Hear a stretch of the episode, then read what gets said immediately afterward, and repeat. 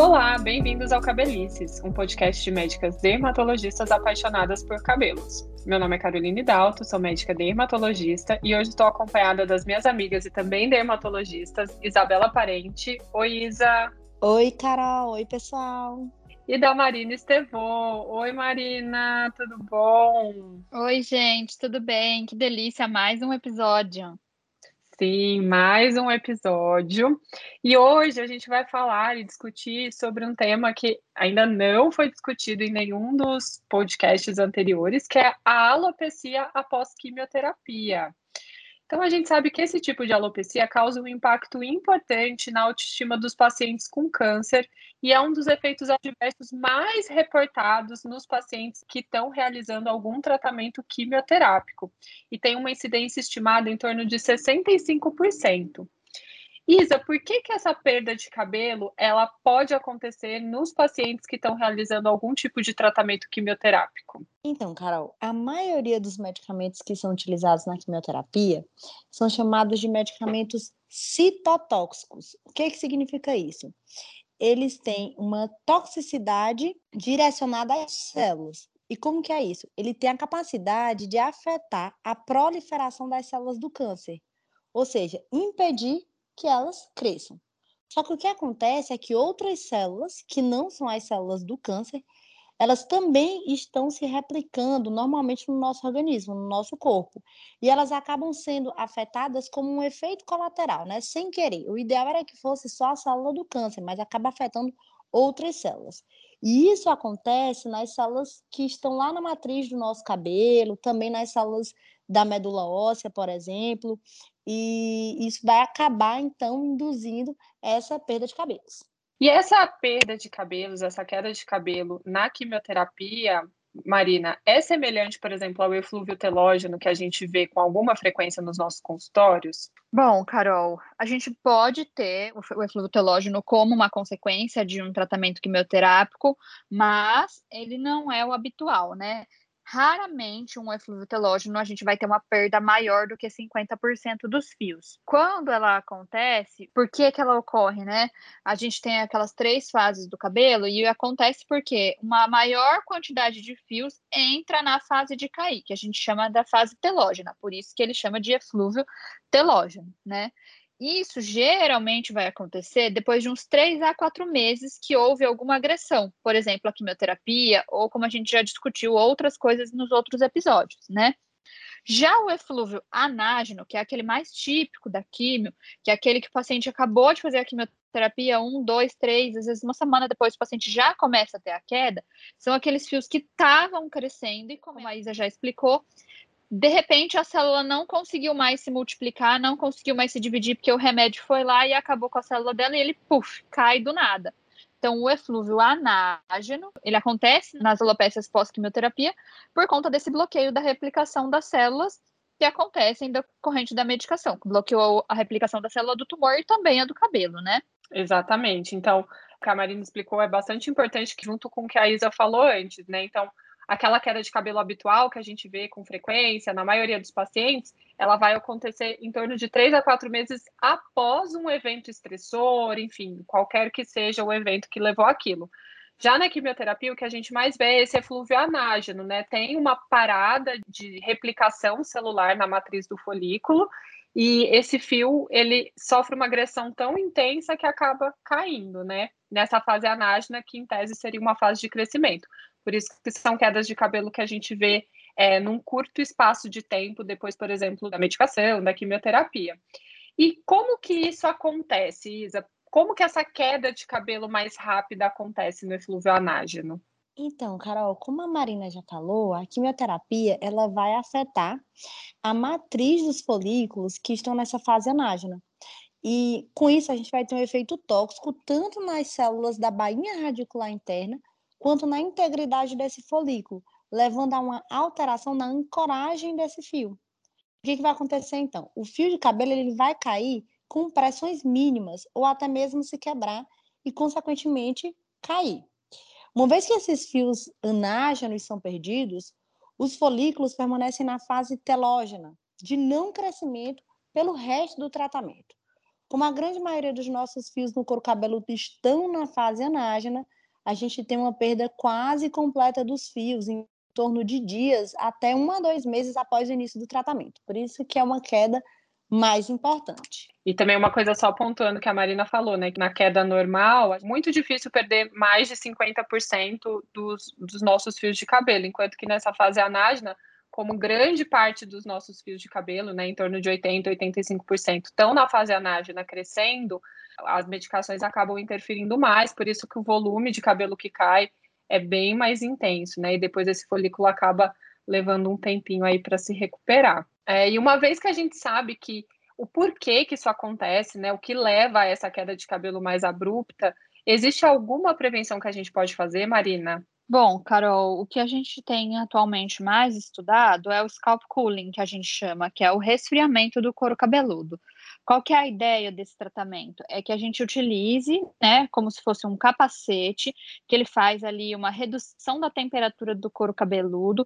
Isso faria com que a gente tivesse uma quantidade de sangue, né, o vasinho contrai e a quantidade de sangue que chega ali no folículo seja muito menor e, portanto, aquele quimioterápico, aquele tratamento que a pessoa está fazendo, que está dentro da veia, também vai chegar numa quantidade muito menor no folículo e vai atingir com uma menor chance, aquele folículo, fazendo com que ele tenha uma menor tendência de parar o ciclo de crescimento do cabelo, né?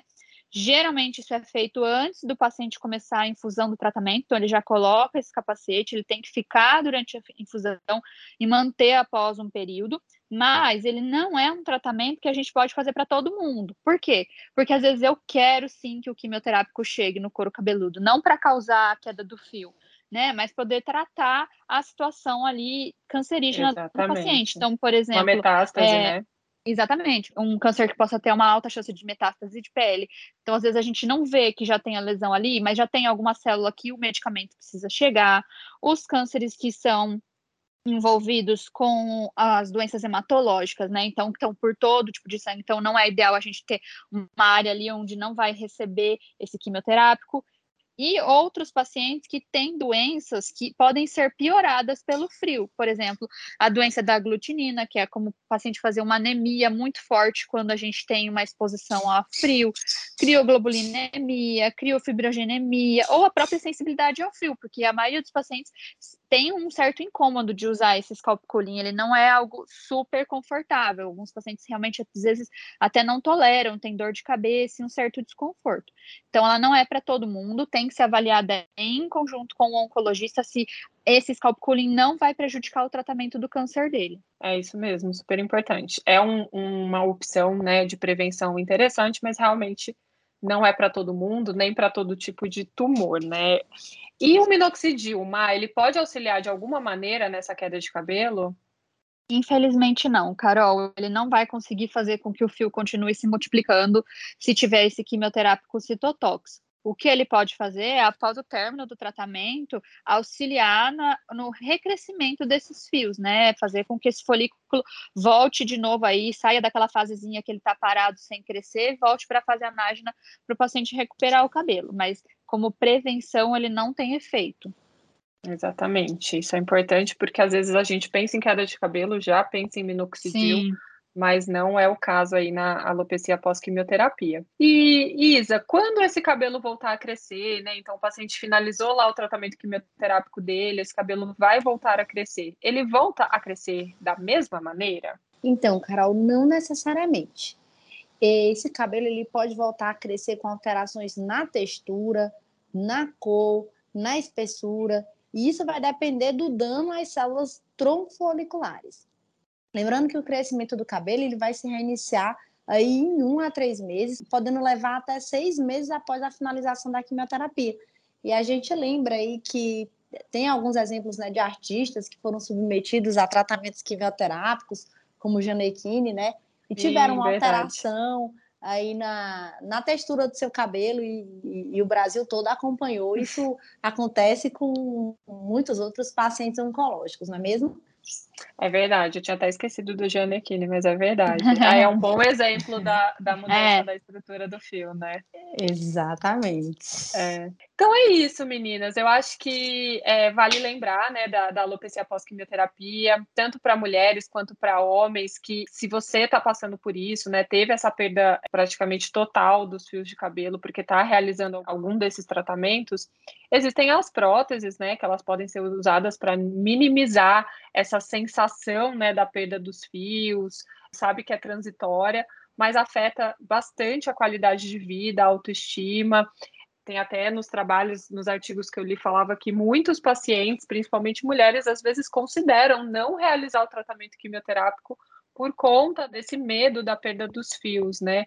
Então, acho que é importante sempre a gente falar sobre isso, falar das possibilidades e que, na grande maioria das vezes, vai ser transitório enquanto está fazendo o tratamento não é um assunto fácil, né? E infelizmente a gente também não dispõe de muitos recursos terapêuticos, principalmente para prevenir com que isso aconteça, né? É, até porque ele às vezes não acontece, né? Na grande maioria das vezes só no couro cabeludo, por exemplo, o paciente pode perder sobrancelhas, cílios, todos os outros pelos do corpo, né? E é uma coisa que os pacientes falam muito que é estigmatizante quando a pessoa está sem cabelo, sem sobrancelha, sem cílios.